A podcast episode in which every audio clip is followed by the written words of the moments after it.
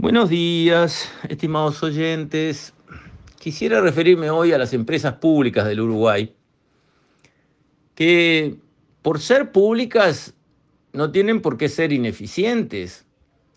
Hay empresas públicas a nivel mundial que son un relojito. Hay que ver los trenes en Francia, por ejemplo. Y hay muchos otros ejemplos de empresas públicas a las que hay que sacarles el sombrero. Porque primero son manejadas como empresas y segundo son bien manejadas como empresas. Eso implica reconocer una realidad. Estamos en el siglo XXI. Las cosas bien hechas no se hacen como se hacían en el siglo XX y menos como se hacían en el siglo XIX. Pues bien, acá parece que eso no corre. Las empresas públicas uruguayas necesitan un ayorneamiento una mejora en su gestión, que eso no es de izquierda o de derecha, eso es de buena gestión. Porque si son de todos nosotros, si los dineros son de todos nosotros, si todos nosotros somos sus dueños, porque las empresas públicas son de todos los uruguayos, ¿verdad? ¿O son de los sindicatos de las empresas públicas? No, ilumínenme, por favor. Yo, capaz que ingenuo de mí, creo que son de todos los uruguayos, de todos nosotros, ¿o no? Bueno, vamos a actuar como sí, vamos a pensar que sí son de todos los uruguayos. O sea, somos los dueños de las empresas públicas y además somos sus clientes, porque les pagamos todos los meses lo que las empresas públicas nos dan, sea luz, agua o lo que sea.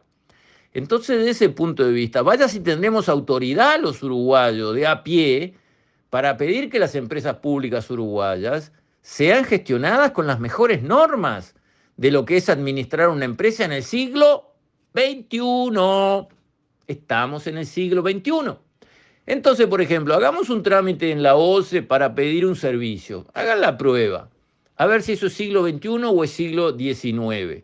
Y hablando de la OCE, la OCE pierde el 50% del agua que captura, limpia y bombea. 50%. Eso es un número espantoso a nivel internacional. Para tener una idea nada más, en Paraguay se, pierde el 32. O sea, hay mucho para mejorar ahí, porque perder el 50% no es gratis. Esa agua se bombeó para las plantas de tratamiento, se trató, se rebombeó y se perdió. Y todo eso que se hizo costó dinero. ¿Y por qué se pierde todo eso? Ah, porque no hay inversión suficiente, porque la tecnología es vieja, o sea, porque la empresa está mal manejada. Y la UTE. La UTE pierde el 19% de la energía que genera y hace circular. O sea, pierde unos 200 millones de dólares por año, seguro. Después no hay plata para ir a hacer un hospital nuevo, o para hacer un liceo nuevo, o para hacer un puerto nuevo. ¿Y cómo va a haber plata si tenemos estos niveles de pérdidas en las empresas que son de todos nosotros? Está clarísimo que están mal manejadas. Está clarísimo que necesitan ser bien manejadas, mucho mejor manejadas que lo que hasta ahora se viene haciendo. Y esto no es de izquierda o de derecha, esto es de buena gestión. ¿Y cómo hay que hacer? Clarísimo, como se hace en cualquier empresa. Hay que empezar todo por el cliente. Lo importante no es la empresa, lo linda que es y lo que le gusta hacer y cómo le gusta eh, moverse y qué procedimiento le gusta inventar. No, porque ahí le damos paso a unos burócratas creativos que en un escritorio lleno de pizarrones empiezan a dibujar cosas raras y terminan con unos procedimientos que se enamoran ellos de esos procedimientos, les parecen una maravilla y terminan siendo un infierno para los usuarios que les pagan el sueldo a ellos, pagan los servicios que dan y son los dueños de la compañía porque lo que falta en todos los procedimientos de nuestras empresas públicas, cuando un usuario, dueño de la empresa, tiene que conseguir algo, lo que falta siempre, desde el procedimiento de los bancos de seguros, el procedimiento de la OCE y suma y sigue, es el costo del tiempo del usuario es sagrado.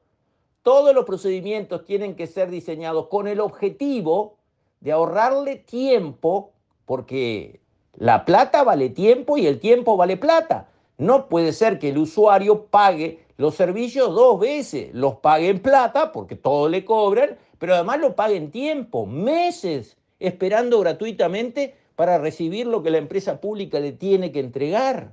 sea el pago de un accidente en el Banco de Seguro del Estado o la conexión de OCE o cualquier otro servicio que las empresas públicas tienen que dar porque para eso existen.